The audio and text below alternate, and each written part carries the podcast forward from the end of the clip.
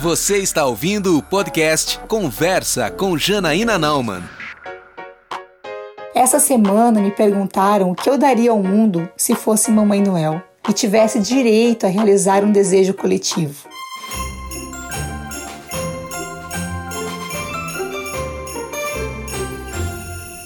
Convenhamos, essa é fácil, né?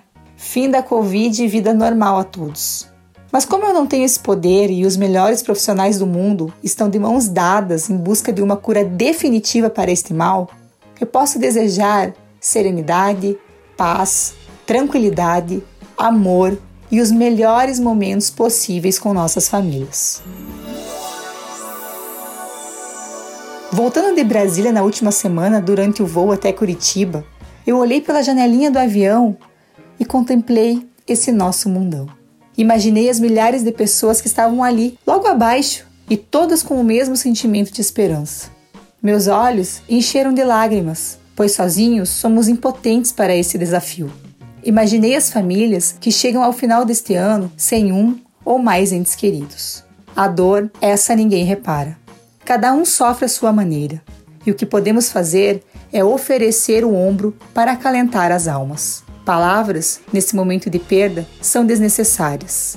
E quando os meus olhos estavam quase inundados, o avião entrou em nuvens e logo estávamos sobre elas. Foi ali, naquele momento, meu, único, que eu reforcei a lembrança que temos um ser superior e que ele está olhando por todos nós. E foi ali que eu, definitivamente, entendi que a vida é pura esperança.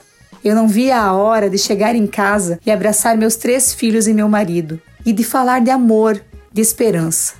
Chorei mais uma vez, mas foi de alegria, de estar ali com eles. Ficamos horas agarrados e eu falando incessantemente de esperança.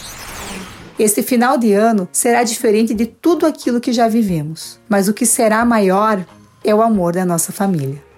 Abrace, beije, curta cada momento com quem está perto. Com quem não pode estar, fale de amor, fale de esperança. E o ano que vem, ah, o ano que vem, nossas esperanças serão realidade. 2021 será o ano de redescobrirmos o quanto cada pessoa é importante em nossa vida. Por isso, esperança e amor é o que desejo a todos vocês. Esses sentimentos enchem nossos olhos de lágrimas, mas elevam nossa alma mais próxima a Deus. Você ouviu o podcast Conversa com Janaína Nauman.